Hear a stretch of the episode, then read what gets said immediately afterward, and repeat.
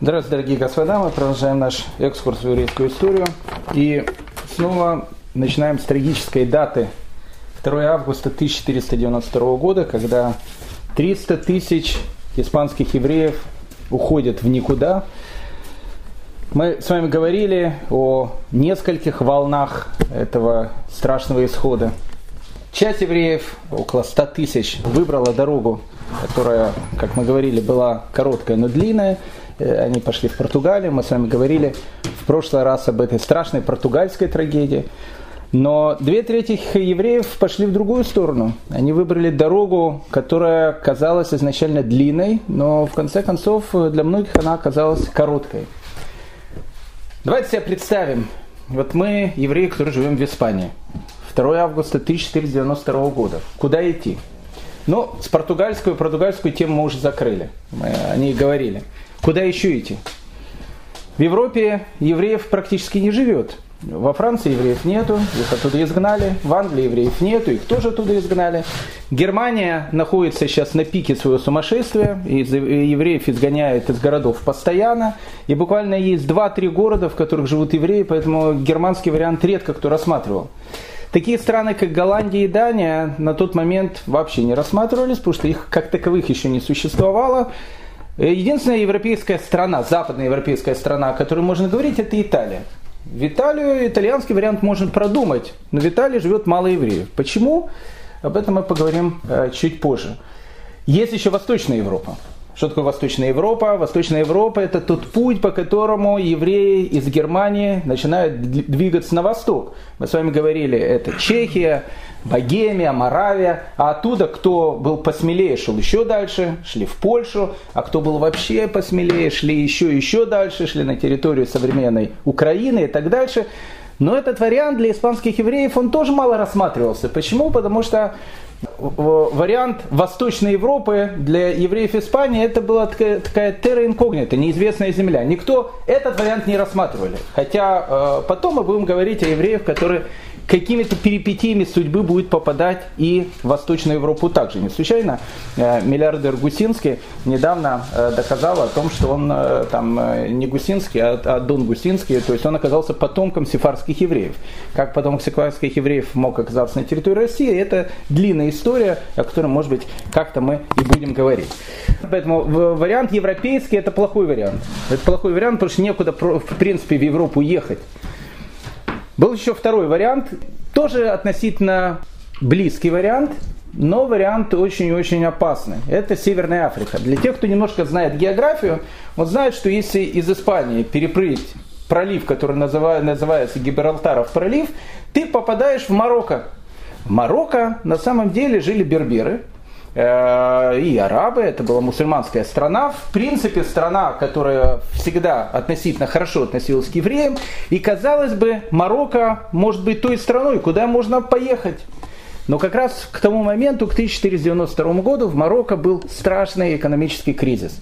Он был вызван разными причинами, мы об этих причинах сейчас говорить не будем. Плюс еще Марокко сама, само страдало от иммигрантов. Мы с вами говорили о том, что в Испании последнее мавританское королевство, которое было, это была Гранада. И вот когда она в январе 1492 года впала, те жители Гранады, которые выжили, они это были берберы, куда они поехали? На свою историческую родину, в Марокко. И поэтому Марокко уже приняла э, беженцев, она уже строила лагеря для беженцев. И, а тут еще евреи. Евреев очень-очень много. Мы говорим сейчас о сколько их там, 100, 100 тысяч человек пошло в Португалию, минимум 200 тысяч человек. В те времена это гигантское, огромное количество людей. Поэтому евреи не знали, куда плыть. И вот эти вот трагедии, которые были на кораблях, э, они садились на корабли. Капитан спрашивал, куда едем, а евреи не знали, что говорить, в какую страну ехать. Поэтому мы давайте немножко все-таки с вами посмотрим на тех евреев, которые выбрали марокканский вариант. Их было много, их было около 40 тысяч человек. А потом посмотрим на тех евреев, которые будут плыть вот туда, ближе к Италии. Да, еще была Турция, о которой мы будем говорить. Но Турция точно так же, как Восточная Европа, это тоже было терра инкогнито, не, неизвестная земля. Турок никто э, относительно не знал. Они недавно захватили Константинополь. Они сейчас начали формировать большую империю, которая будет называться Осман, Османская империя. Но кто такие турки? Какое их отношение к евреям? это была тоже практически закрытая тема, которую нужно было пробовать. И мы увидим, что в дальнейшем для сефарских евреев Турция будет той страной спасения, которая даст кров большинству испанских евреев, которые вот 2 августа покидают Испанию. Итак, ну, перед тем, как мы поговорим о Турции, перед тем, как мы поговорим о Италии, давайте с вами сядем на корабли вместе с капитаном Педро Кабрау. Он не еврей, он испанский капитан, которому заплатили гигантские деньги, который соорудил целую флотилию для того, чтобы евреев перевозить. Куда перевозить? Евреи хотели плыть в Марокко. Мы с вами говорили, что часть евреев, они, они переплывали в Марокко еще до 2 августа. Но то, что там с ними происходило на берегу, выжившие, то, что рассказывали, у людей, в общем, волосы дыбом становились. Потому что дикие, бедные, обедневшие от голода и так дальше, от экономического кризиса берберы, которые там э, ходили на берегу, у них почему-то возникла идея о том, что э, так как евреям запрещалось брать с собой деньги – евреи деньги не брали, евреи деньги глотали. Тогда считалось, что как бы денег не было, но вот у человека было кольцо, хоп, проглотил кольцо. Потом приехал, и, в общем, кольцо у него есть. Считали, что все евреи, они э, в своих животах несут целые сокровища. Поэтому, когда первых несколько кораблей пришвартовались к марокканскому берегу, их уже ждала группа этих бандитов, которая просто начала женщинам, детям, старикам, всем, кто там был, просто вспарывать животы смотреть, есть у них в животах что-то или нет. Когда весть об этом дошла до Испании, это еще было до 2 августа, всем было понятно, что вот напрямую в Марокко ехать не надо, потому что, потому что это очень-очень опасно. А куда ехать? Для всех э, евреев, которые жили в Испании, был чудесный сказочный город, о котором не знали. Это город Фес. Фес это марокканский город. Очень древний город. В этом городе жили большие мудрецы Торы, в этом городе жил в свое время Риф, в этом городе в свое время жил Рамбам. Это был город-сказка с большим дворцом. Говорили о том, что евреи там живут очень-очень привольно, богато и так дальше. Но проблема заключалась в том, что город Фес в Марокко, он находится вдалеке в середине страны. Для того, чтобы туда попасть, нужно, а, высадиться на берег, а на берег, как мы видели, высаживаться было очень опасно. И когда, даже если ты высадишься на берег, тебе нужно было пройти пол Марокко, а эти пол Марокко нужно было пройти еще как-то, потому что там дикие берберские племена, их еще в те времена никто не отменял. Хотя Марокко уже было государством, но берберы народ свободно, особенно во время экономического кризиса, почему бы не пограбить кого-то. Единственная вещь, которая у евреев была в голове, куда можно плыть, это город Асила. Сейчас город Асила это Марокко. Он находится тоже в Марокко, переплыл Гибралтарский пролив, право, прямо город Асила. Посмотрите по Google Map, по карте и так дальше. Увидите этот город. Почему город Асила? В тот момент город Асила уже как 21 год был завоеван португальцами. То есть там сейчас находились португальцы. К 1492 году, как мы говорили, португальцы пока еще нормально относятся к евреям. Не было всех этих безобразий, которые были в Португалии. И поэтому посчитали, что если приплыть, приплыть в португальский город Асила, и оттуда можно будет пройти как-то до города Феса. До города Феса от Асилы 246 километров. Кажется, с одной стороны, не так может быть и долго. Вбейте в Google Map 246 километров, вам покажет. За два с половиной дня пройдете. Хотя непонятно как. Это может быть сейчас пройдете, а может сейчас тоже не пройдете. Но в те времена, когда вокруг были шайки этих э, разбойников, а, а речь идет не просто о разбойниках, а о берберах. Берберы это еще те самые разбойники. Поэтому э, от города Асила до Феса как-то надо дойти. И плюс э, еще нужно узнать у правителя, у Бея Феса, готов ли он принять такую массу евреев. Итак, флотилия, которая выплывает из Испании 2 августа 1492 года, она приплывает в город Асила. Приплывает, приплывает евреев много. Мы не, я не знаю, сколько конкретно, но э, ученые расходятся в цифрах. Некоторые говорят, там 30 человек, 30 тысяч человек, 40 тысяч человек, 50 тысяч человек. Много. Город Асила в те времена, вообще города в те времена были небольшие, не населенные. Поэтому, когда 40 тысяч евреев при, приходят в город Асила, чтобы было просто понятно, их становится больше, чем население самого города. Теперь с этими людьми надо что-то делать. Этих евреев нужно где-то принимать. А как их принимать и что с ними делать? Когда туда приезжает, грубо говоря, около 40 тысяч человек. То есть получается, что население города, оно увеличивается вдвое. Плюс португальцы, а, по большому счету, никто визных виз евреям не давал. То есть это были как, э, ну не знаю, не хочется такие сравнения, как сирийские беженцы, которые там бегут там, в Грецию, в Италию и так дальше. Никто не знает, что с ними делать. Это, конечно, были не сирийские беженцы, евреи, которые уходят из Испании, это был свет нации, это были люди очень грамотные, интеллигентные и так дальше. Но с ними что-то нужно было делать. Поэтому португальцы евреям сказали так, мы вас принимаем в городе Асила, не на большое время, никаких палаточных городов тут не будет, пару недель, две-три недели, вы тут как-то кантуетесь и уходите из этого города, иначе мы из этого города вас выгоним. Правда, капитан этого города, он предложил, если евреи хотят э, какие-то принять христианство, он не против, они могут принять христианство, остаться в Василии. Но это как бы было, пока это было сказано еще таким а, относительно мирным предложением. Итак, евреи, прибыв в Василу, понимает о том, что нужно двигаться в Фес. Ну, делегация в Фес была отправлена к Бею, которого звали Мулей Шии, и этот Бей э, Мулей Шии, он дает разрешение. Он говорит о том, что он большим удовольствием примет евреев, он говорит о том, что в Фесе, правда, тоже не ахти какая экономическая ситуация. Вообще во всем Марокко был голод в этот, в этот год, и вообще был очень тяжелый год. Но такое богатство мэру Феса не готов его просто так выбросить, потому что кто идет? Идет э, люди, которые очень-очень могут помочь развитию города. И он говорит, пожалуйста, вы можете приехать в Фес, и мы, в общем, будем делать, думать, что с вами делать дальше. Итак, из Асила в Фес отправляется первое, первый караван, пробный караван. Туда едут смельчаки. Надо было понять, как пройти эти 246 километров, опасных 246 километров. И первый караван едет. Надо понять еще одну вещь. У евреев денег нету. Из Испании, когда они уходили, они уходили, ну, грубо говоря, голые и босы. Единственное, что они могли взять, они могли взять одежду, хотя одежда в те времена стоила деньги, но они могли взять, ну, не знаю, ну, сколько там, э, пар обуви, платьев и так дальше. И могли взять книги. Когда уходили евреи из Испании, чем-то они мне напоминают э, меня собственного в начале 90-х годов, когда мы уезжали в Австралию. Потому что квартир продавать тогда нельзя было еще, вывозить толком ничего нельзя было. И у нас семья, э, мы, мы вывозили огромную нашу библиотеку. Вот эта гигантская библиотека, мы ее паковали и все, и мы ее привезли в Австралию. Потом, когда мои родители приехали из Австралии в Израиль, они привезли эту библиотеку обратно в Израиль, а теперь они меня долго спрашивают, Гадаля забирает эту библиотеку, что с ней сделает? Там вся русская классика и так дальше. Вывозили книги. Поэтому евреи, которые выходят, выезжают из Испании, они тоже в основном у них ничего нету. У них есть какие-то одежды, у них есть какие-то книги, они бедные. Они умные, еще недавно они очень, очень респектабельные, но сейчас они совершенно бедные. Бедные иммигранты.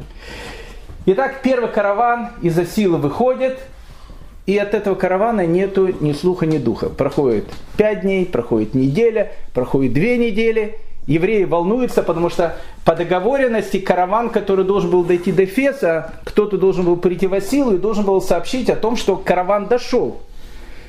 Через некоторое время доходит сведения о том, что нету больше этого каравана. По пути на них напали шайки э, берберов, мужчин убили, женщин и детей продали в рабство, все, что у них было, все забрали, караван исчез. евреи, которые находятся в Василии, они не знают, что делать. Два варианта. Либо плыть в море, а в море куда плыть? В Испанию тебя не примут. В Португалию, ну, может было в Португалию, но они изначально не собирались плыть в Португалию. Либо нужно было вторую, третью попытку пройти эти страшные 246 километров до этого города Феса, города мечты. Ну, каким-то чудом э, Феса высылает каких-то солдат, португальцы дают тоже каких-то солдат на, на, на, на каком-то этапе. Они сопровождают евреев, на каком-то этапе солдаты из Феса сопровождают евреев. Каким-то чудом, с приключениями евреи доходят до города Феса. Но какие они доходят до города Феса?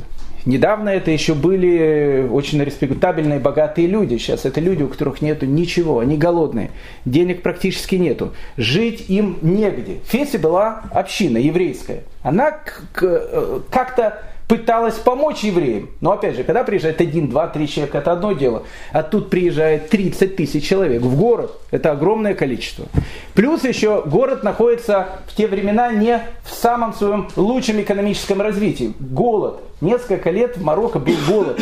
И поэтому э, люди, которые жили в Фесе, они и так там страдали от многих вещей. Но как бы там ни было, за городом, там где начинались поля, решили для евреев построить временный лагерь. Построили дома, лачуги, потому что начиналась зима. Речь идет, конечно, не о московской зиме с морозами, там минус 25 градусов. Речь идет о зиме Северной Африки, но все равно это зима. Кто был в Иерусалиме э, в январе-феврале, ночью может быть холодно. И еще холодно, холодно может быть. Поэтому э, начинается, начинается марокская э, зима в Марокко. У них ничего нет, они где-то должны быть. Им дают эти дома. И они селятся в этих домах. В этих домах у них этот скромный свой скарб, который был, они, в общем, кладут. И, казалось бы, жизнь вот-вот начинается. Но тут произошло то, что происходило в средние века практически постоянно. Ведь в средние века каких были две главных беды, которые могли быть у э, жителей города? Это эпидемия, которая случалась очень часто, но еще более часто случалось другое бедствие. Какое бедствие? Пожар. Люди жили тогда в основном в деревянных домах, дома, они э, находились друг с другом, никто ни о каких э, правилах безопасности тогда вообще не думал, не говорил ничего. Электричества не было, айфонов э, и смартфонов тоже не было, даже интернета не было, ничего не было. Поэтому люди освещали свою жизнь вечером, чем свечами. А одна свечка, тут свечка, там свечка, все. Если, не дай бог, загорится один дом, сгорает весь город. Это трагедия всегда была.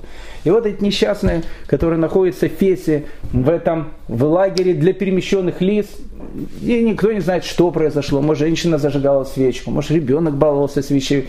Никто не знает. Но произошел пожар в одном доме, и через некоторое время загорелся весь город. Даже ну, загорелся не просто весь Фес, а загорелся вот этот лагерь для перемещенных лиц. И евреи, которые находились в этом лагере, может быть, из них никто не погиб, может быть, они там спаслись с этих домов. Но все, что у них было, оно полностью все сгорело. И теперь оказалось, что 30 тысяч евреев, которые такими, с, с такими страданиями, через такие приключения добрались до города Фес к декабрю, к зиме 1442-1443 года, остались на улице – то есть община Феса, она может принять одного человека, двух, трех, пять, десять, сто, но их 30 тысяч человек. И эти 30 человек, 30 тысяч человек остались без всего. У них нету ничего. И тут, и тут наступает зима. И в городе Фесе тоже ситуация очень и очень тяжелая. Мы с вами говорили про человека, которого звали Раф Ягуда Хаят. Раф Ягуда Хаят еще недавно, еще год тому назад, это был очень уважаемый человек, он большой каббалист был. У него был красивый, э, красивый дом, э, большая семья, любимая жена, дети, которых он очень любил. Он был очень уважаемый всеми человек, ходил в красивой одежде. Только он, это был человек, у которого было все, но это было год тому назад. За этот год у Раф Ягуда Хаята произошло много разных неприятностей. Мы говорили с вами про этого человека. Он плыл с семьей на корабле, э, корабль попал в шторм, Потом э, корабль, корабль, там был не один корабль, там было несколько кораблей. Они доплыли до Майорки, Майорка это была Испания. И когда они туда доплыли, у них ничего не было, Испания говорит, мы вас не примем. Корабли говорят, а мы дальше в море не пойдем, потому что корабли чинить, ну, нужно чинить корабли. А Майорка говорит, а мы евреев не примем. Вот они стояли на рейде. Уйти не могут, в Майорку прийти не могут. И мы с вами говорили, как местные майорские епископы, это люди были очень такие э, человеколюбивые, богобоязненные. Они приходили на эти корабли и говорили о том, что примите христианство, и выходите, и живите, все, все нормально. Но евреи христианство принимать не собирались. И тогда э, местный епископ просто попросил капитанов, а давайте перестанем их кормить. Вот э, день, два, три, пять, десять. Кто, кто выживет, выживет, кто не выживет, принят христианство. Поумирали практически все. Раф Ягуда Хаят теряет всю семью. Он теряет жену, он теряет всех своих детей. Раф Ягуда Хаят выживает. Как он выживает, непонятно. Там была какая-то небольшая группа людей, которых выжили, и которым каких-то чудом посадили на какой-то корабль и отправили вот туда, вот в Северную Африку. И потом Раф Ягуда Хаят через различные приключения, через различные страдания приходит в этот самый город Фес. И в этом самом городе Фесе у Раби Ягуда Хаяты была хижинка, у него был маленький домик, который сейчас тоже сгорел. И вот Раф Ягуда Хаят оказывается на поле, и потом уже, спустя время, когда он жил в Италии, он пишет в своих воспоминаниях. Мы ели полевую траву. и за дня в день я молол зерна в домах мусульман за тоненький ломтик хлеба, от которого отказалась бы даже собака. Спал я на голой земле. В холодные зимние ночи нам нечем было укрываться. Не было у нас и домов, поэтому мы вырывали норы в горах мусора на городской свалке и залезали в них и грелись. Все это постигло нас, но мы не забыли Тебя и остались верны Твоему завету. Наши сердца остались неизменными, и с пути Твоего мы не сошли. Хотя Ты сокрушил нас там, где живут шакалы, и покрыл нас смертной тенью, разве забыли мы имя Всевышнего? Разве простирали мы руки к другим богам? Разве Всевышний не подтвердит это? Ведь ему известно все, что скрыто в сердцах.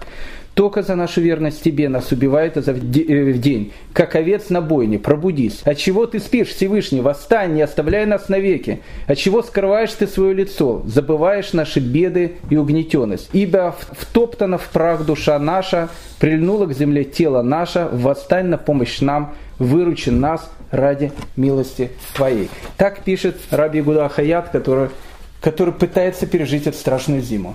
По сведениям, которые, которые говорят историки, эту зиму не пережило 20 тысяч человек. 20 тысяч человек, они зимой умирают. Сколько остается в городе Фесе? Остаются какие-то единицы. На этом заканчивается фесская трагедия. В Марокко потом евреи будут приезжать, но это будет чуть позже. Поэтому давайте оставим Северную Африку и все-таки переместимся в Италию. Мы говорили, что Италия в Европе, наверное, единственная страна, в которой евреи еще живут. Но живет их почему-то очень немного. И в Италии пока еще евреи, которые живут, живут очень богато. Почему, с чем это было связано, об этом сейчас и пойдет наш разговор. Тема нашего сегодняшнего урока называется «Развод» в скобочках по-итальянски. Мы сейчас попытаемся поговорить про итальянские, как евреев разводили в Италии. Ну, знакомство с Италией начинается очень трагично. В Италии было несколько городов, очень богатых городов, куда евреев не пускали. Мы об этом поговорим чуть позже. Не пускали в первую очередь из-за того, что боялись конкуренции. Один из таких богатых городов это была Венеция. В Венеции у нас пойдет разговор чуть дальше. Венеция это отдельная история. В Венеции будет создана вообще первая гетто в мире. И район, который вообще называется гетто, оно тоже, это венецианское слово, оно будет именно в этом городе. Об этом интересная история, это будет другая тема. Второй большой город, который был очень богатый город, это город Генуя. И у Венеции, и у Генуи были флот, это были очень богатые города. Э, Генуя и Венеция, у них было огромное количество разных городов, где жили венецианцы и генуэзцы. Кстати, генуэзцы жили в Крыму, точно так же, как и венецианцы. Да, они даже до Крыма, до нашего Крыма даже дошли. Но в городе героя Генуя, который был очень богатым городом, существовало правило. В этом городе евреи не имели права останавливаться больше, чем на три дня. Евреи не собирались ехать в Геную, потому что в Геную оставаться нельзя было. Была какая-то флотилия, там флотилий же много было, но представьте себе, 200 тысяч человек, как-то перевести можно, ну сколько на одном корабле ехало человек, ну 100 человек, ну не знаю, 80 человек, а тут 200 э, тысяч человек, было много кораблей, были целые флотилии, которые, которые выплывали, которые постоянно перевозили этих несчастных евреев из Испании. Какая-то из флотилий, какое-то количество кораблей, они не плыли в Гену, непонятно вообще куда они плыли. Но так получилось, что был шторм, дело уже, дело уже было к осени. Может, они, это были те евреи, которые из Северной Африки плыли, может, те, которые из Португалии, непонятно. А, был шторм, корабли очень потрусило в море, они были разбиты, и поэтому капитаны кораблей сказали, пока мы корабли не починим, дальше мы плыть не можем. Ближайший порт. Какой ближайший порт? Генуя. Генуя. Генуя евреев не принимает. Но корабли говорят, дальше мы плыть не можем. Либо мы едем в Геную, либо мы все. И вот они при, приплывают в город Генуя. Э, было много кораблей. на которых находятся евреи, причем евреи находятся в таком состоянии, что когда их увидели генуэзцы, они сами испугались этой картины, потому что они в кораблях уже были не одну неделю. Их бросали из города в город, многие города их не, не э, принимали, поэтому они плыли дальше. Не было же тогда интернета, не было газет, люди не знали вообще, куда плыть. Поэтому, когда Бертолеми Сенегар, э, хронист э, Гену, увидел евреев, он описывает это страшное событие. Это было очень грустное зрелище. Большинство были истощены голодом и жаждой.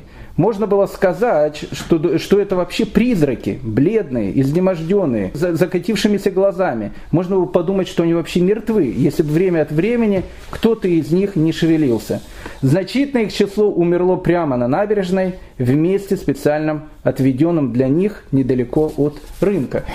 Эти вот несчастные евреи, которые находились на этих кораблях, Гену их приняла. Но приняла как? Она сказала о том, что вы имеете право быть на набережной тот момент, пока чинят ваши корабли. Я верю, говорит, а нам кушать нужно что-то. Кушать не в Генуе.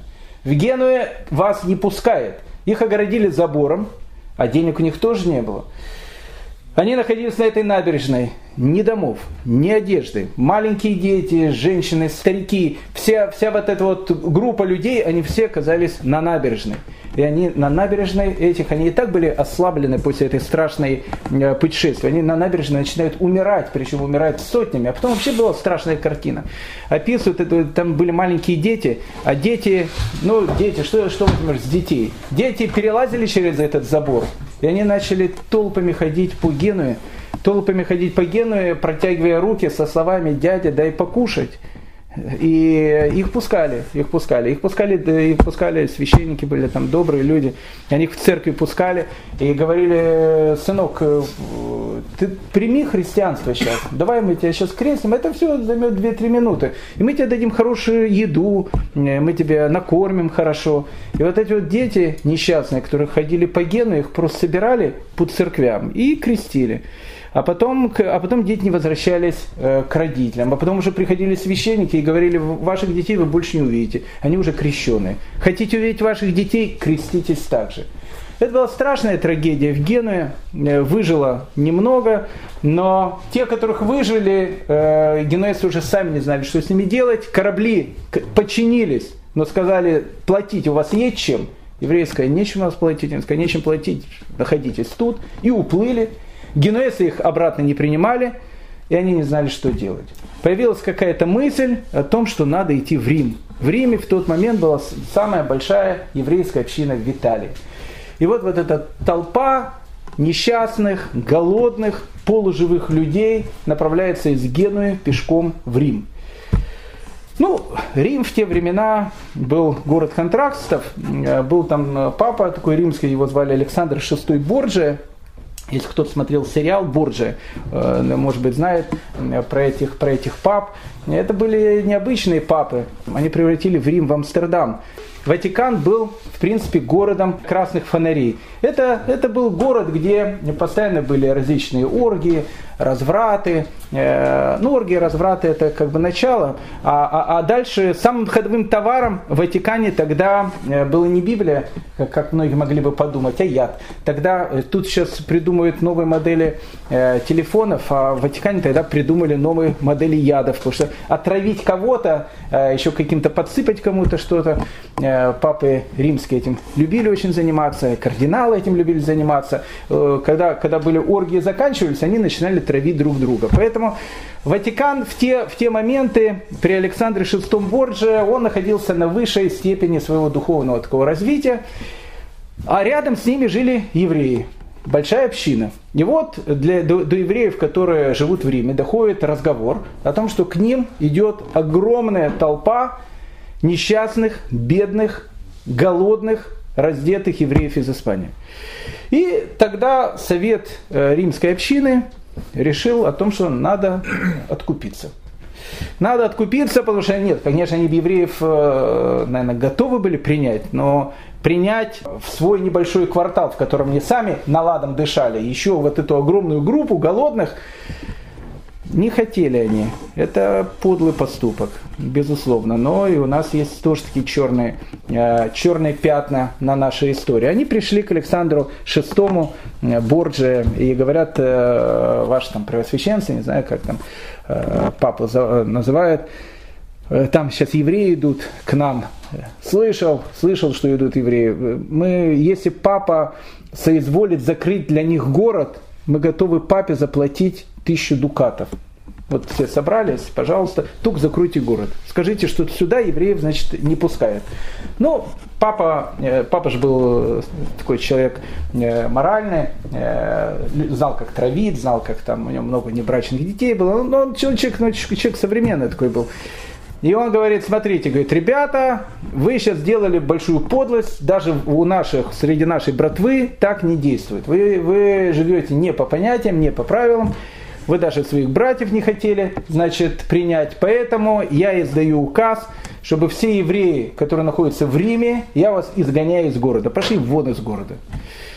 И тут приходит делегация в еврейский район, и она говорит, слушайте, не только он город закрыл, он скажет, что нас надо изгнать.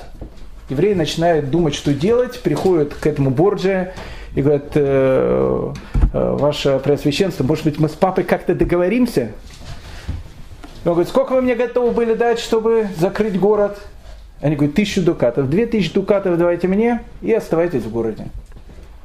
А с евреями что? А с евреями будем думать, что делать. И еврейская община Рима платит еще две тысячи дукатов и остается в городе. Какая судьба этих несчастных, которые шла в Рим, была, я не знаю. Но вот это вот была история. Остров Корфа остров Корфа. Остров Корфа в те времена, в конце 15 века, был главным центром работоторговли. Там, там торговали рабами. А евреев, рабов сейчас огромное количество. Как не появляются? Пираты.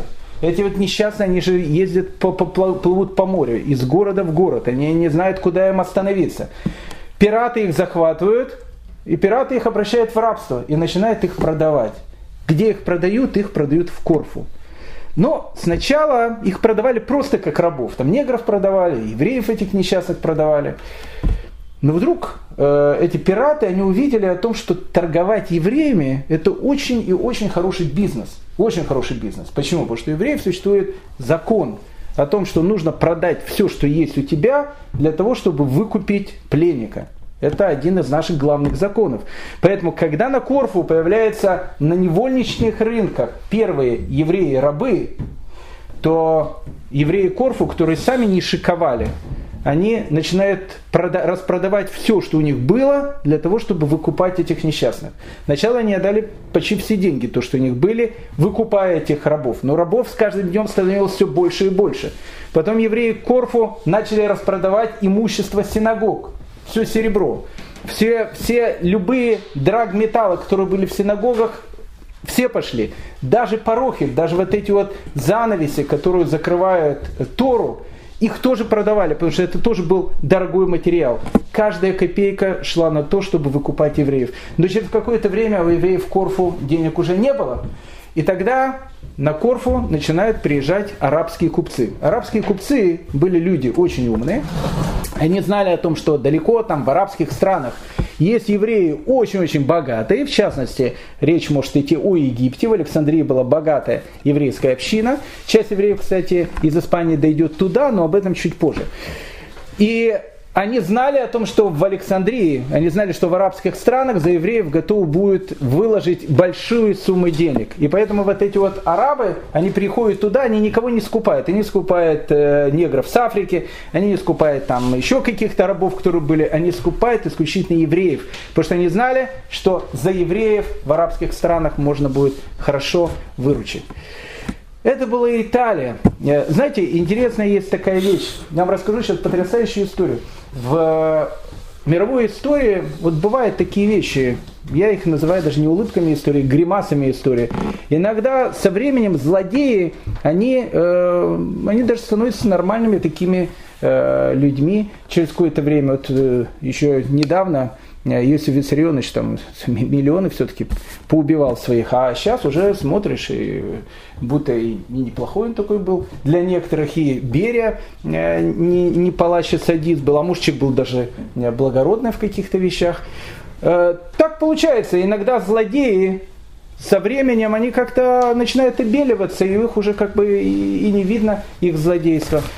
А люди праведные э, иногда со временем и о них не тоже забывают, они иногда начинают почему-то из-за какой-то иронии истории, они сами начинают быть потом злодеями. Так вот, э, во всей этой сумасшедшей Италии, куда приезжают евреи, Э, все были люди очень благородные, э, очень э, духовные, верующие и так дальше. Борджия, там, которых там развратничал и травил всех эти папы и так дальше. Ну, как бы они их вспоминают с улыбкой. Ну, Борджия, ну, отравил, там, ну, изнасиловал. Ну, ну, ничего страшного.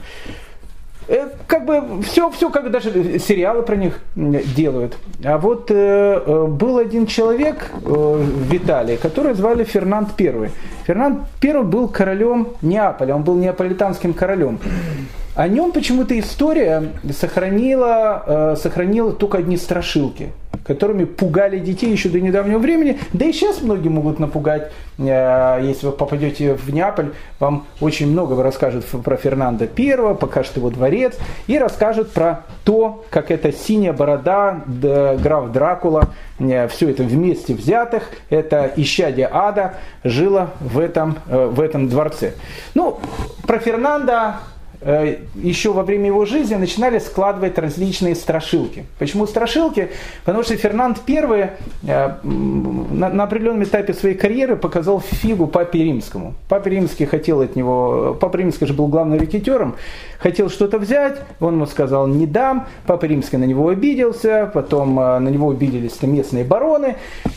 Через какое-то время Папа Римский отлучил от церкви весь Неаполь просто отключил от церкви весь Неаполь и сказал, пока они не сбросят этого ища Диада, этого короля Неаполя э, Фердинанда I, Папа Римский, в общем, с ним дело иметь не будет. Поэтому к 1492 году Неаполь с точки зрения Папы Римского был городом проклятым. Поэтому в Ватикане после очередного разврата э, местные хронисты, ну как же ища Диада, этот Фернанд I, они начинают писать про него разные истории. Поэтому э, сейчас Фернанд I вошел благодаря своей совершенно необыкновенной коллекции, рассказывает о том, что так как Фернанд I, у него было очень много врагов, он решил в своем замке сделать э, значит, такой музей чучел своих врагов.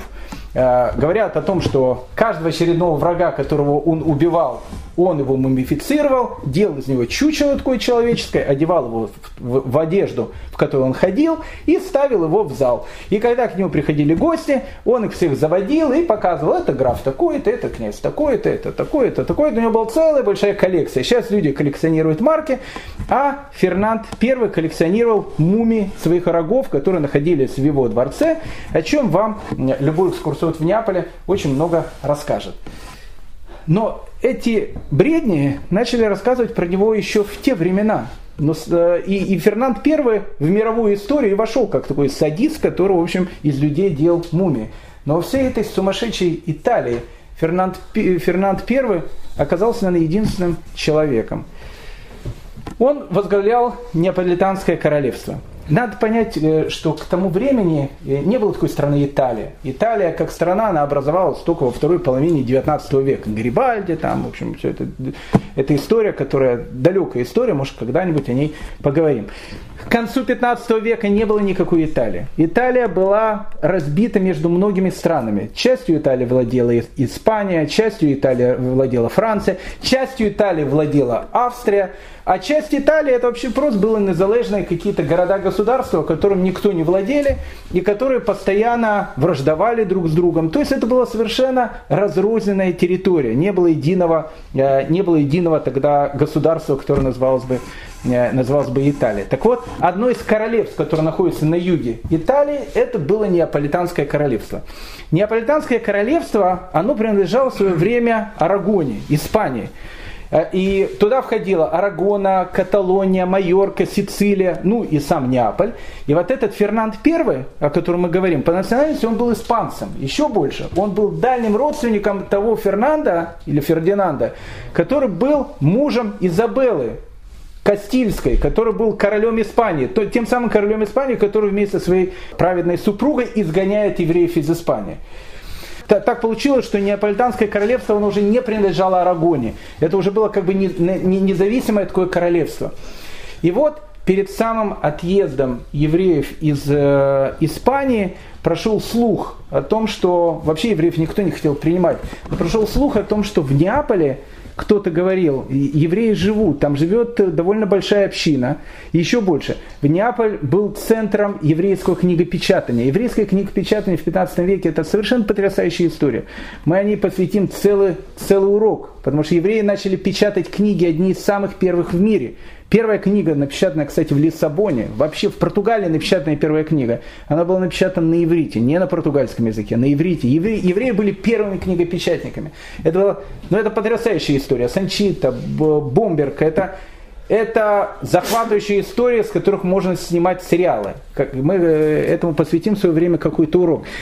В Неаполе жила какая-то еврейская община, причем при Фернанде Первом, которого сейчас все считают таким исчадием ада, она жила очень хорошо, он к евреям относился очень-очень толерантно. И тут до Испании дошел слух о том, что можно ехать в Неаполь. И в Неаполь отправляется группа евреев, группа довольно состоятельных евреев во главе с Дон Исхаком, с Раф Исхаком Барбанелем, о которых мы уже говорили, с этим великим человеком. Они приезжают в Неаполь, приезжают к королю Фернанду Первому. И вот Фернанд Первый он евреев принимает. Это не было Генуя, о которой все сейчас говорят, Генуя, старик. Генуя, в Генуе люди гибли в порту, и дети бедные ходили по городу, и им за кусок хлеба их крестили. В Фесе тоже произошли эти трагедии, во многих городах тоже произошли, а тут это ища Диада, Фернанд I, он принимает этих несчастных голодных беженцев. И когда он их принимает в Неаполь, через какое-то время у евреев начинается эпидемия. Но надо понять о том, что э, из-за вот этих страшных лишений, из-за этих страшных страданий, которые были, многие евреи они заболевали, это все-таки 15 век, начинается эпидемия. И когда Фернанду Первому сказали о том, что среди еврейских беженцев начинается эпидемия, он понимал о том, что сейчас Неаполь станет весь как один, чтобы выгнать евреев. Но Фернанд I понимал, что евреев выгонять некуда – и поэтому Фернанд I вызывает глав еврейской общины и просит их следующую вещь. Он говорит, знаете, если у вас кто-то умирает, я вас очень прошу, храните их по ночам. Храните по ночам, чтобы никто не видел о том, что у вас умирает, э, что у вас умирает, э, э, кто-то умирает, чтобы, не дай бог, вас не выгнали из города. Но эпидемии, они продолжались. И тогда Фердинанд Э, решает за городом, за Неаполем построить больницы за свои деньги. Он строит там больницы, он э, э, в эти больницы кладет вот этих больных евреев, он нанимает за свои деньги врачей, которые следят за этими евреями. И те евреи, которые, которые, которых можно было заподозрить в том, что они могут быть тоже зараженными, на карантин их тоже селят за город, но Фернанд I их кормит. Он им дает все, чтобы эти люди жили. Но э, недовольство Фернандом Первым, оно начинает, продолжает расти. И местные обороны, они пришли к нему и сказали ультиматум. Либо, э, Ваше Величество, вы, значит, этих э, евреев выгоняете, либо мы, в общем, как бы будем с вами разговаривать по-другому, потому что мы не будем больше их терпеть в городе, потому что в Неаполе начинаются проблемы. Что сказал тогда это Ищадиада, Фернанд, Фердинанд I, который был единственным человеком в этой всей Италии? Он сказал то, что по легенде потом скажет король Дании, уже в годы Второй мировой войны. Он сказал, знаете что, если вы изгоните евреев, вы их можете изгнать, но тогда вы должны будете изгнать и меня. Это мои поданные. Если вы изгоните их, я тоже уйду с ними в изгнание. И когда услышали его бароны о том, что Фердинанд I сказал о том, что он готов уйти с евреями в изгнание, он готов лишиться своего трона, если, не дай Бог, хоть одного еврея выселят в городе, тем самым он спас этих евреев, которые там находились. Эта э, идиллия, он прожил два года. В 1494 году он умирает. Э, становится королем Неаполя, его сын Альфонс. Кстати, Дон Исхака Брабанелли у него служит во дворце. Опять это и, и новая должность Дон Исхака Брабанелли, в которую он потеряет. Но через некоторое время на Неаполь нападает французский король Карл VIII. Неаполь пал, евреи убегают из Неаполя, больше евреев в Неаполе не было, потому что французы евреев изгоняют из своих городов. И Дон Исхака Барбанель, убегая из этого города, как мы говорили с вами когда-то, он лишается единственного, что у него было, вот этой дорогой, для его сердца библиотеки, которую он вывез таким трудом из Испании. Убегая из Неаполя, разграбили весь Неаполь, дом его сожгли, и в этом э, огне погибает его библиотека. Вот вам король Неаполя, вот вам Фернанд I, человек, который входит в историю как э, некое исчадие ада, но во всей Италии это был единственный нормальный и честный и благородный человек. Но раз мы с вами начали говорить все-таки про Италию, и тема нашего сегодняшнего урока «Развод по-итальянски», то давайте все-таки э, поговорим про итальянских евреев.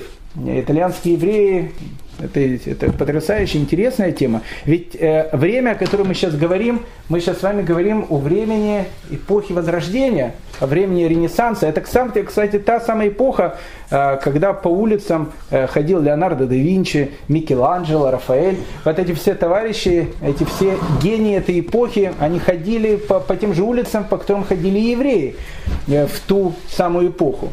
Поэтому Италия и евреи – это отдельная история, совершенно потрясающая история, э, на которую мы сейчас э, потратим какое-то время, потому что благодаря этому нам будет более понятно, как не парадоксально звучит, судьба ашкенадских евреев, совершенно другой категории евреев.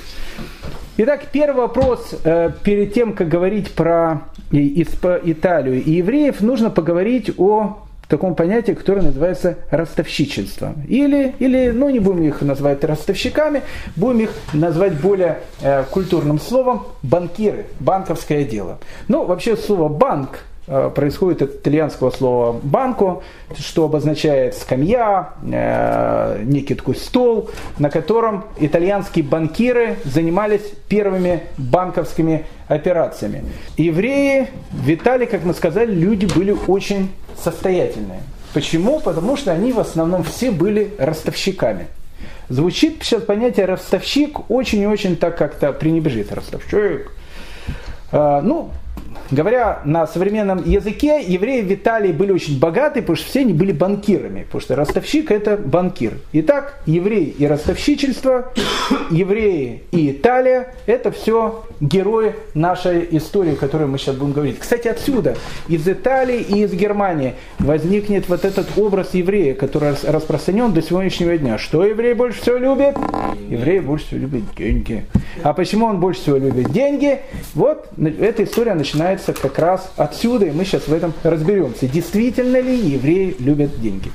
Но для того, чтобы э, начать разбираться в этой истории, э, э, начнем о ней говорить издалека.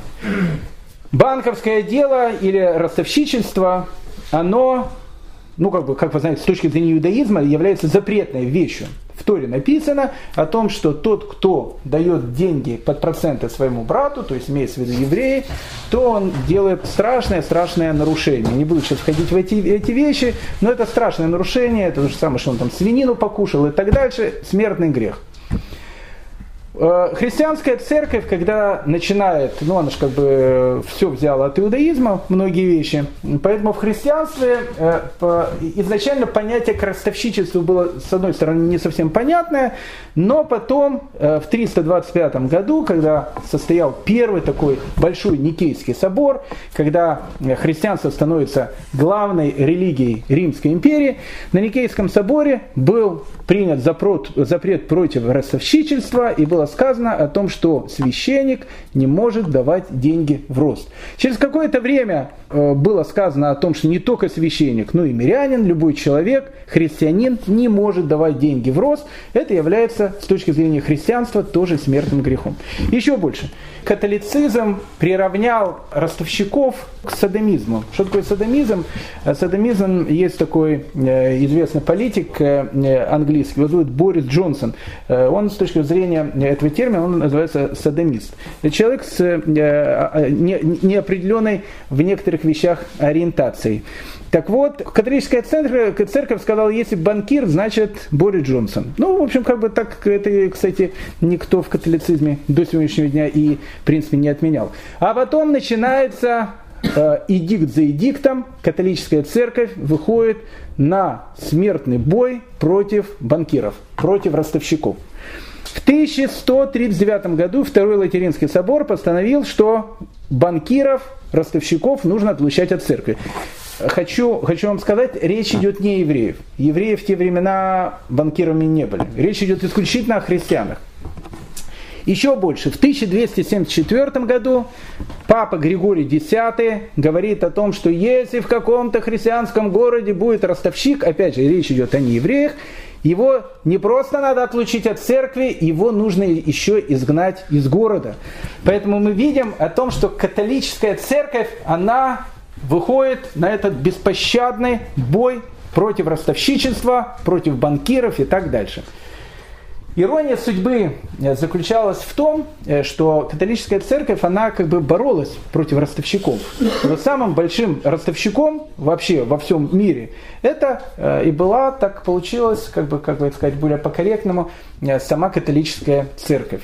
Вот, допустим, четвертый крестовый поход, 1204 год. Об этом, может, мало из молодежи кто знает, но поход был совершенно потрясающий с точки зрения того времени решили э, пойти э, Западная Европа, рыцари в благом порыве, освободить землю Израиля от кого? От сарацинов. Вот, в общем, там нехристов и так дальше. И вот они туда пошли, но до Святой Земли не дошли. Почему не дошли? Э, потому что впереди э, маячил очень богатый город. Город, кстати, тоже христианский, только не католический, а православный. Этот город, который назывался Константинополь. Город, который был столицей Византийской империи. И вот э, святые рыцари, они говорят, зачем же нам идти грабить этих бусурман проклятых, там еще дойти до них нужно, если можно взять и разграбить Константинополь. И они Константинополь разграбили. Э, разграбили причем э, настолько серьезно, а вот если вы будете в Венеции, в Венеции у нас будет э, отдельный разговор, там есть такое э, центральное место, куда все туристы ходят, но называется площадь Сан-Марко. На этой площади Сан-Марко находится э, церковь Сан-Марко. Я, не дай бог, не призываю туда идти и смотреть, но если краем глаза вы посмотрите на эту церковь, вы увидите, что колонны этой церкви, они какие-то разных цветов. Одна колонна одного цвета, вторая другого. Плюс еще там увидите какую-то конную статую на этой церкви. Она прямо так с виду. Это все что вывозили из Константинополя. Венецианцы так пограбили Константинополь, что э, Венеция после ограбления Константинополя стала той самой Венецией, очень богатой страной. Константинополь ограбили так, что, говорят, награбили 2 миллиона марок. А 2 миллиона марок это было больше, чем бюджет всех западноевропейских государств за один год. В основном эти деньги, которые ограбили, большей львиной частью завладела католическая церковь. И как вы понимаете, после 2004 года и до этого католическая церковь, ну, скажем так, не очень бедствовала. А вот после 2024 года она стала, ну, вообще не бедствовать. Она стала очень-очень богатая. Один из самых э, богатых э, э, орденов католической церкви он был создан в 1119 году, и изначально его называли Орден нищих рыцарей. Но вот эти нищие рыцари, э, потом они поменяли свое название, потом их начали называть тамплиерами. Может, слышали такое название. Почему их начали называть тамплиерами? Потому что их штаб-квартира была на Храмовой горе. В той самой Купат Аль-Сахара, в том самом э, здании с голубым куполом, который каждый видит на Храмовой горе сегодня, они его считали дворцом царя Соломона, они сделали свою штаб-квартиру. Храмовая гора от слова темпл, храм, вот от слова темпл, тамплиеры.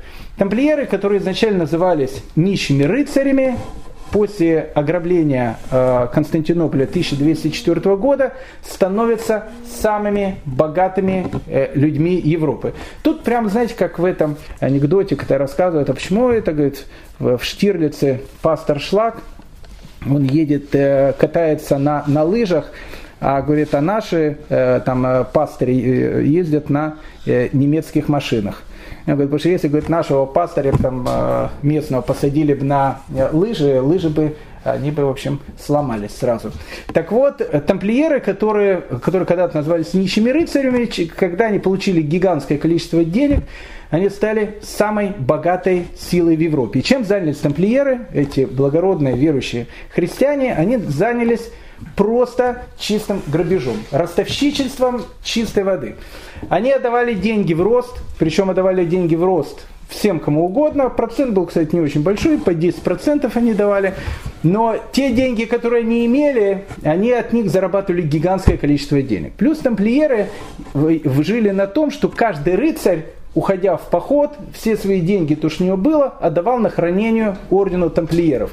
Обычно после похода возвращался по статистике один из десяти рыцарей, и поэтому, соответственно, девять оставшихся, то, что было от рыцарей, тоже имели тамплиеры. Поэтому самым страшным и самым большим ростовщиком, который был в Европе, в средние века. Это был орден тамплиеров и, в общем, другая, другие представители э, католического духовенства. В, 13 веке, в 14 веке французский король, которого звали Филипп Красивый, и папа римский, которого звали Климент, э, денег у них тогда не хватало, и они решили сделать благородный такой поступок. Они тамплиеров просто всех пожигали на кострах, а все деньги, которые были у них, они просто э, забрали себе. На этом тамплиеры закончились. Но банковское дело, то, что называется ростовщичество, оно продолжало расцветать.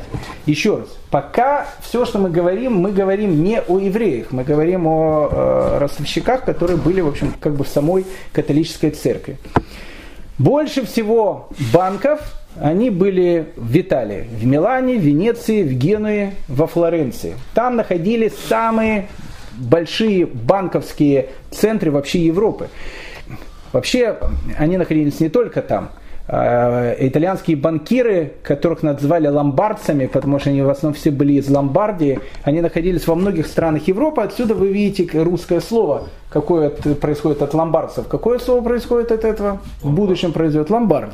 Ломбард именно от этих самых ломбардцев. Э, у ломбардцев, у итальянских банкиров существовал странный договор с Папой Римским. Вообще это, это все напоминал театр абсурда.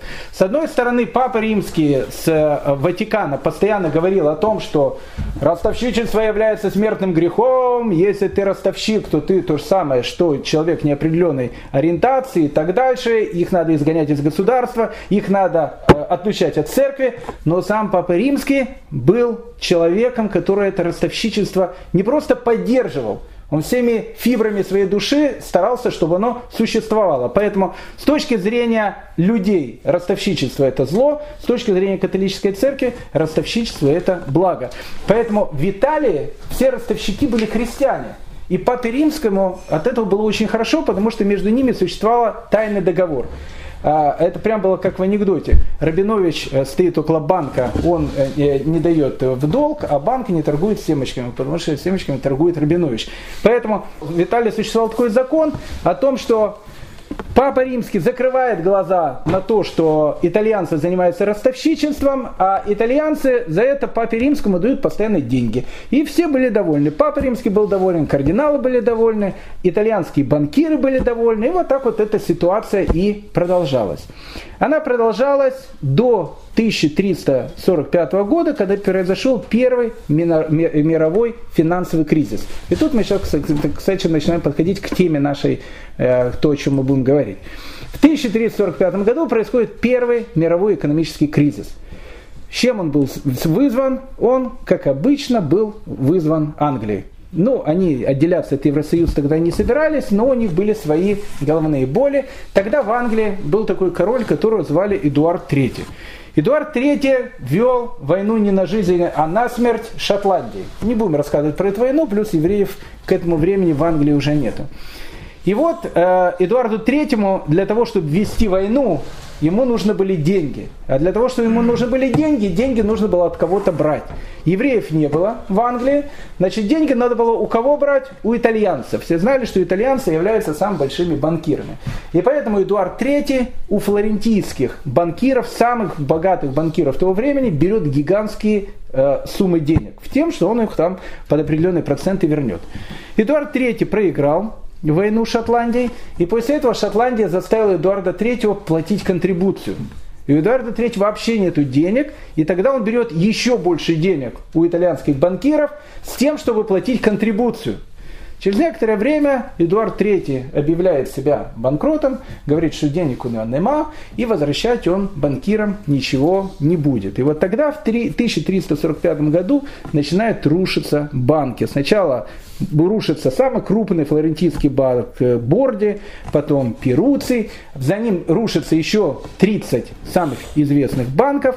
И вся банковская итальянская система, она просто рухнула. Но через какое-то время появляются другие банкиры, там э, Казима Медичи и так дальше.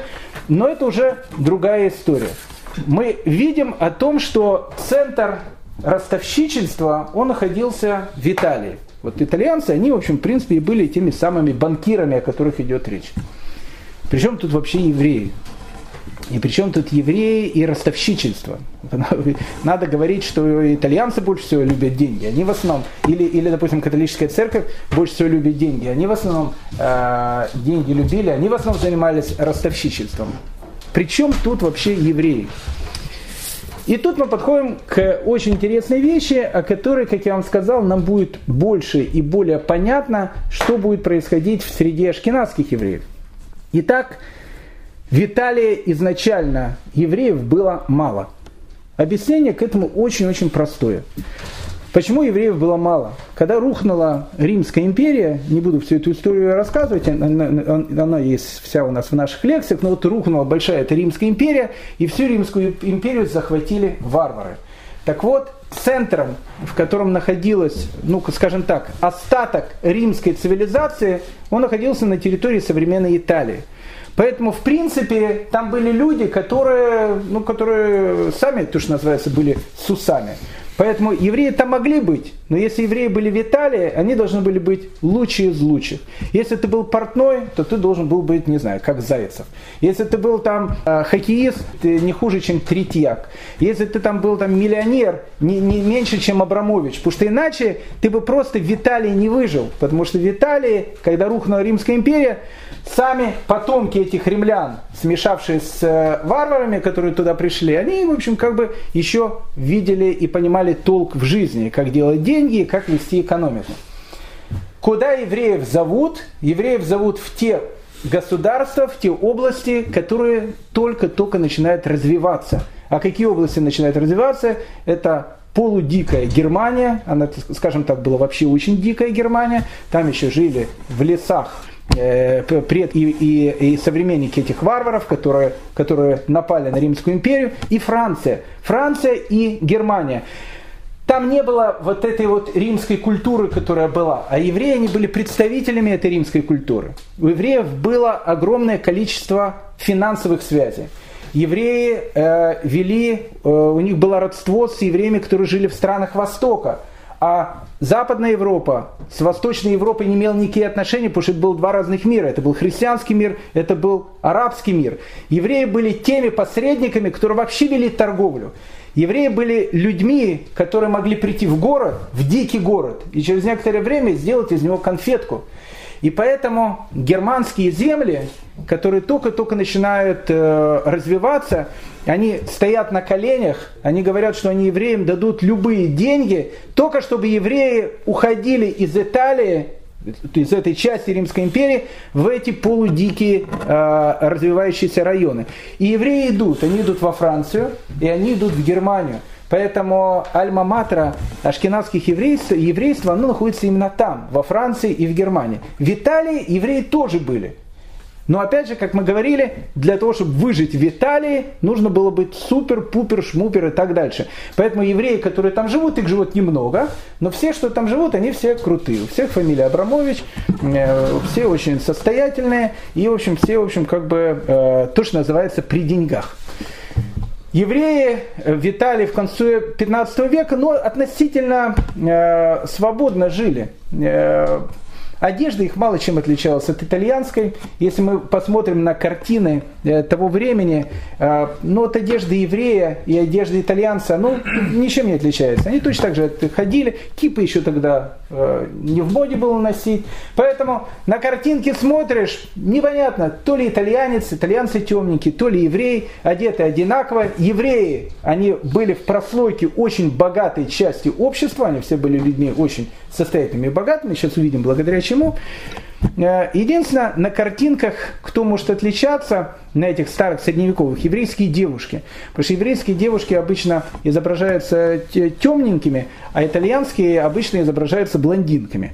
Э, ну, это тоже как бы э, понятно, где вы итальянок, блондинок видели. Просто в те времена блондинки были в моде, поэтому итальянские барышни для того, чтобы выйти замуж, а мы на следующем уроке как раз поговорим о том, как строилась еврейская семья в Италии, еврейская, итальянская. Это будет очень интересно посмотреть на эту разницу э, в, отношении к семье.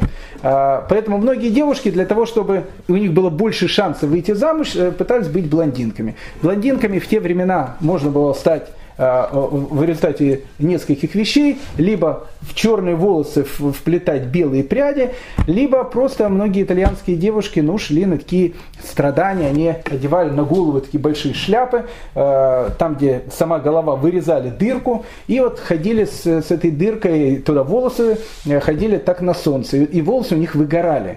И они выгорали становились действительно белого цвета. Я не говорю о здоровье этих девушек и не говорю о качестве волос. Но поэтому э, это, это, наверное, единственное различие, которое, которое тогда было. Но различие, различие духовное, это было как земля и небо. Об этом мы, может, поговорим на следующем уроке. Итак, э, евреи, которые живут в Италии, это люди очень и очень состоятельные.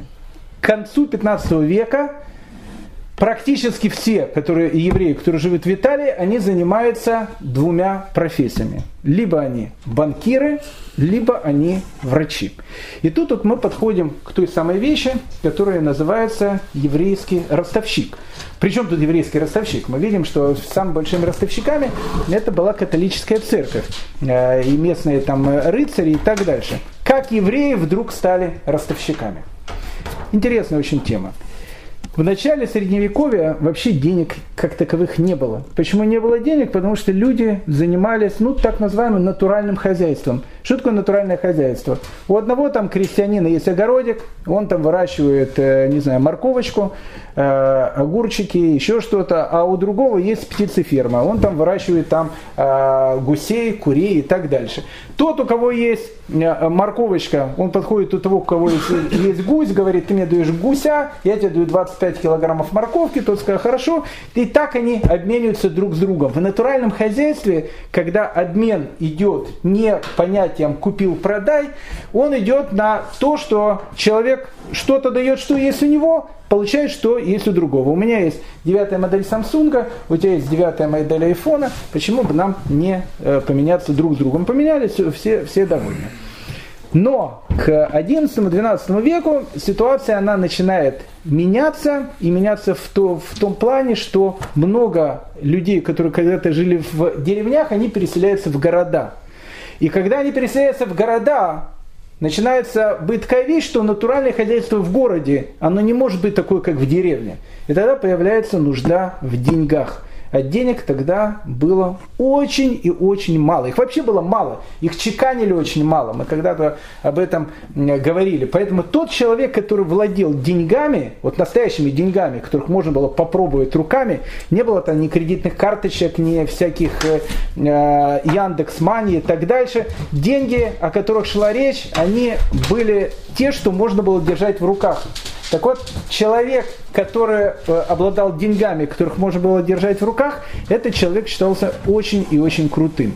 Такими людьми, как правило, были две прослойки. Это были священники и это были купцы. Потому что купцы, ездя по разным странам и, и торгуя своим товаром, они редко могли вывозить какой-то другой товар, им нужно было вывозить драгметаллы, нужно было вывозить золото и так дальше.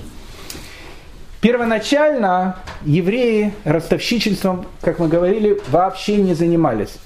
Это было, евреи к этому относились очень-очень отрицательно, не только к э, тому, что давать деньги в рост евреям, но и христианам.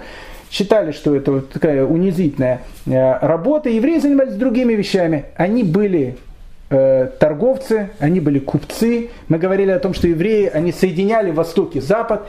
Евреи были Э, мастера, они были ученые. Это было, ну скажем так, это была интеллигенция, которая жила в городах. Это была богатая прослойка города, которая из города делала то, что мы говорили, конфетку.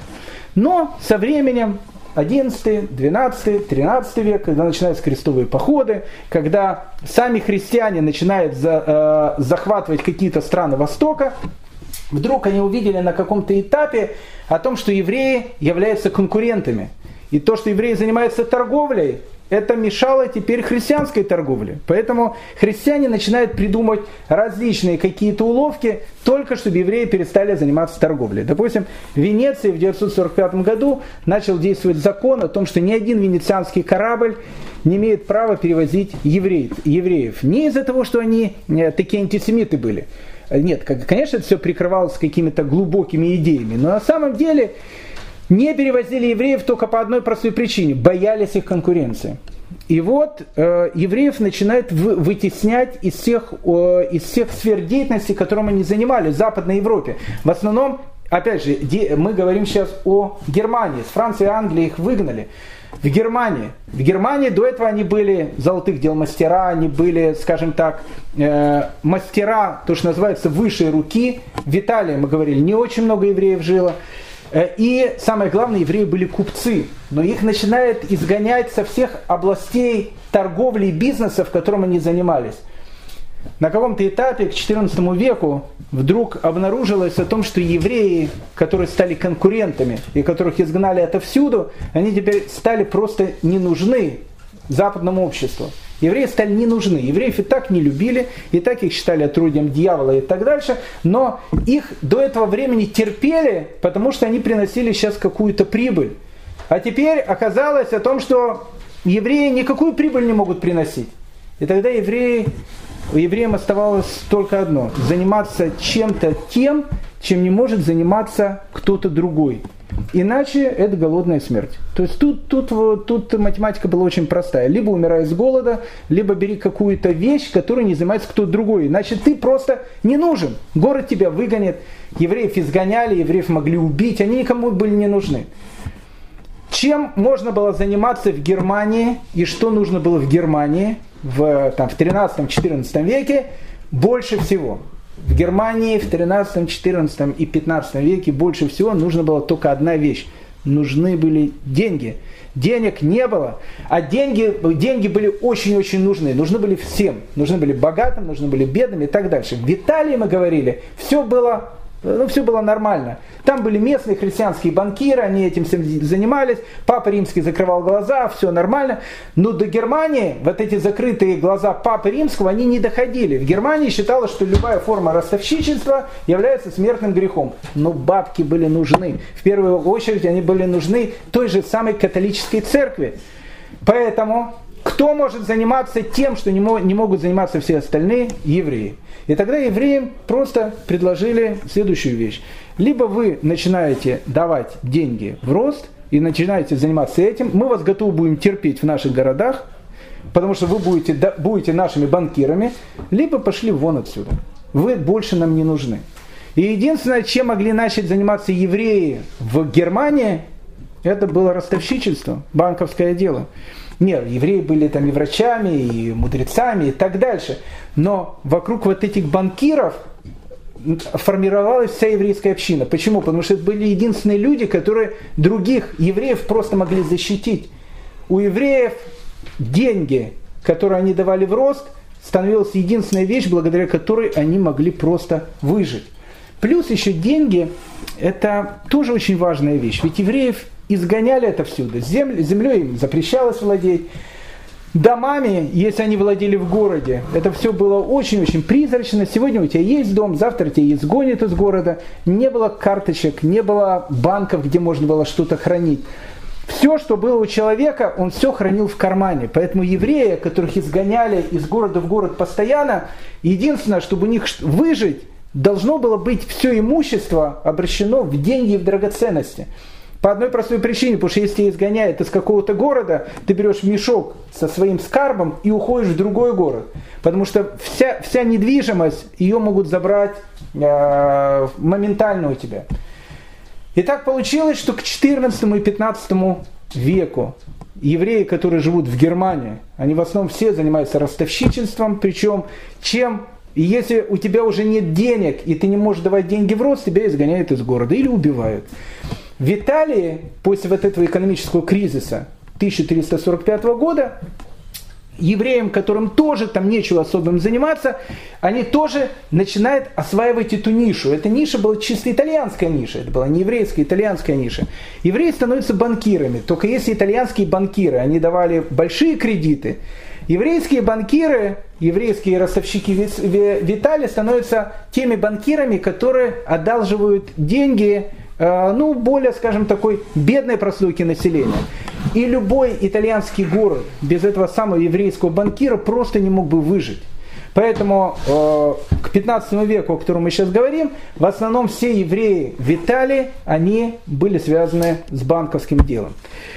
И еще одна интересная вещь. Со временем, со временем, как-то все это стерлось. И о том, что самыми главными ростовщиками, те, которые там грабили всех и так дальше, были сама католическая церковь, сами э, эти вот э, э, богатые люди и так дальше. Итальянцы были первыми ростовщиками вообще, которые были. Об этом практически никто ничего не знает. Единственное, что сохранилось, это улица, Ломбардская улица в Париже, ну и в двух языках. В двух языках в русском и видыше слово ломбард, оно обозначает, ну, обозначает ломбард. И больше никто не помнит о том, кто был ростовщиком, кто этим делом занимался и так дальше. О ком стали помнить, помнят только у евреев. В Западной Европе еврей, который вынужден был заниматься ростовщичеством, этим банковским делом, он становится главным объектом э, ненависти и так дальше.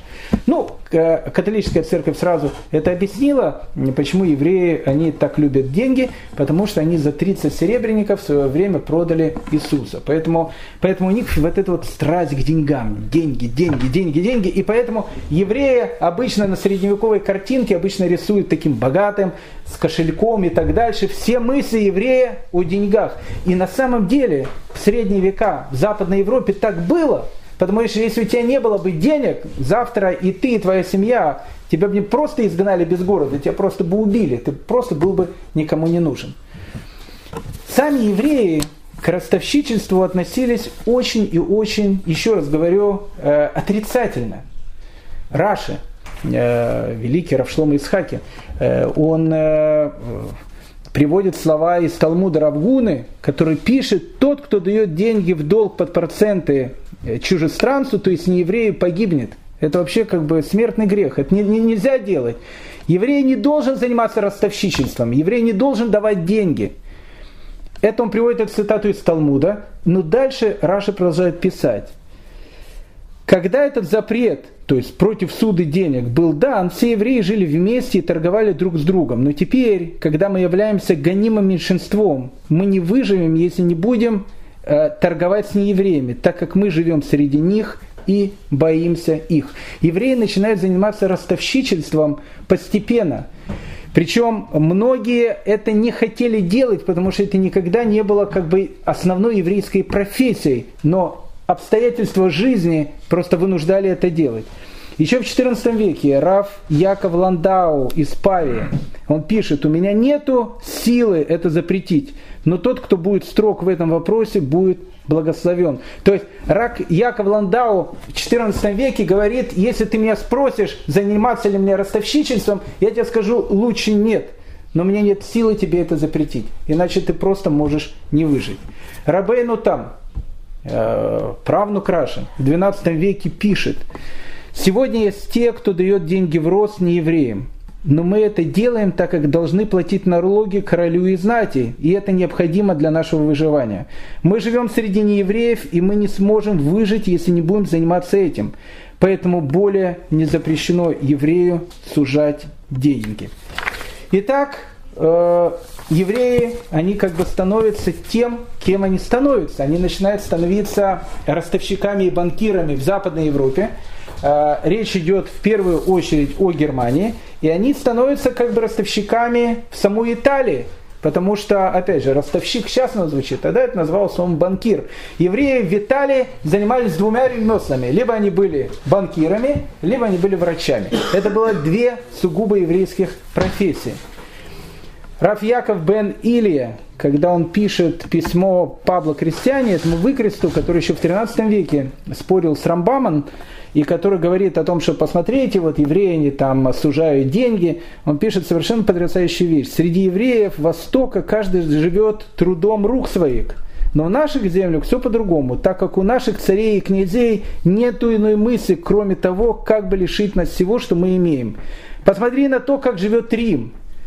Там у всех одна мысль – погоня за деньгами. Поэтому мы должны благодарить Бога за то, что Он умножил наше, умножает наше богатство, так как это то, что дает жизнь нам и нашим детям. Это то, благодаря чему мы можем выжить. Но вот эта вот вещь, это была палка о двух концах. Еврей не мог выжить, если он не, не, не давал деньги в рост. Но тот, кто дает деньги в рост – человек эти деньги должен отдавать, а тому, кому он должен отдавать, он начинает ненавидеть. Поэтому получалось, получался замкнутый круг. Евреи в Западной Европе становятся ростовщиками только из-за того, что они благодаря этому могут выжить, а народ не смотришь же о том, что главные там ростовщики, в общем, главным рекетером была католическая церковь, по большому счету. Потому что если в 1400 году Папа Римский сказал, евреи могут быть ростовщиками. То есть они же как бы, это же не христиане, а евреи. Поэтому если еврею кто-то не возвращал деньги, вот эти вот товарищи, э, такие брутальные хлопцы, которые приходили и говорили о том, что возвращают, значит, деньги, иначе мы тебя в лес вывезем и там э, утюгом будем пытать, это была, кстати, католическая церковь. Она выбивала деньги для евреев. Поэтому это все была огромная игра, в которую, в которую были вовлечены евреи. Ну и закончим мы эту тему, связанную с евреями, словами Леона де Модена. Леон де Модена был итальянским раввином, венецианским раввином. Он жил в конце 16-го, начале 17 века. Он вот этот вот замкнутый круг и описывает потрясающими словами. Когда мы открываем новые банки, народ за это ненавидит нас и просит изгнать нас из своих городов, так как никто не любит ростовщиков. А в условиях, в которых мы живем, нам как раз необходима поддержка местного населения, чтобы мы просто могли выжить. Бог за наши грехи поставил нас в положение, когда нам запрещено владеть землею, и нас изгнали из всей торговой деятельности. И единственное, чем нам остается заниматься, это ростовщичеством. Итак, это итальянские евреи. В конце 15 века в Италии евреев, еще раз, живет мало, мы говорили, почему живет мало, но живут они там, то, что называется, смачно, пока они еще живут очень и очень богато. На следующем уроке мы с вами познакомимся с совершенно потрясающим человеком, итальянцем, итальянским раввином, которого зовут Раф Авадия Бартанура. Кто этого, кто этого имени не знает, узнает. И мы с Раф Авадией Бартануром совершим потрясающее путешествие – Рафа Валя Бартанура совершил путешествие из Италии в Иерусалим. Как раз вот в это самое время, когда евреев будут изгонять из Испании, чуть раньше, за несколько лет до этого времени. Он проехал по всей Италии он очутился в Александрии, на него нападали разбойники. Он провел все, все это необычное путешествие из Италии до земли Израиля. И что интересно, Раф Авадия Бартанура оставил нам путевые записки, письма. И на следующем уроке, благодаря этим письмам, мы с вами совершим совершенно потрясающее путешествие по Европе конца 15 века. Мы увидим, как живут евреи в городах, чем они занимаются, как, как устроены их семьи.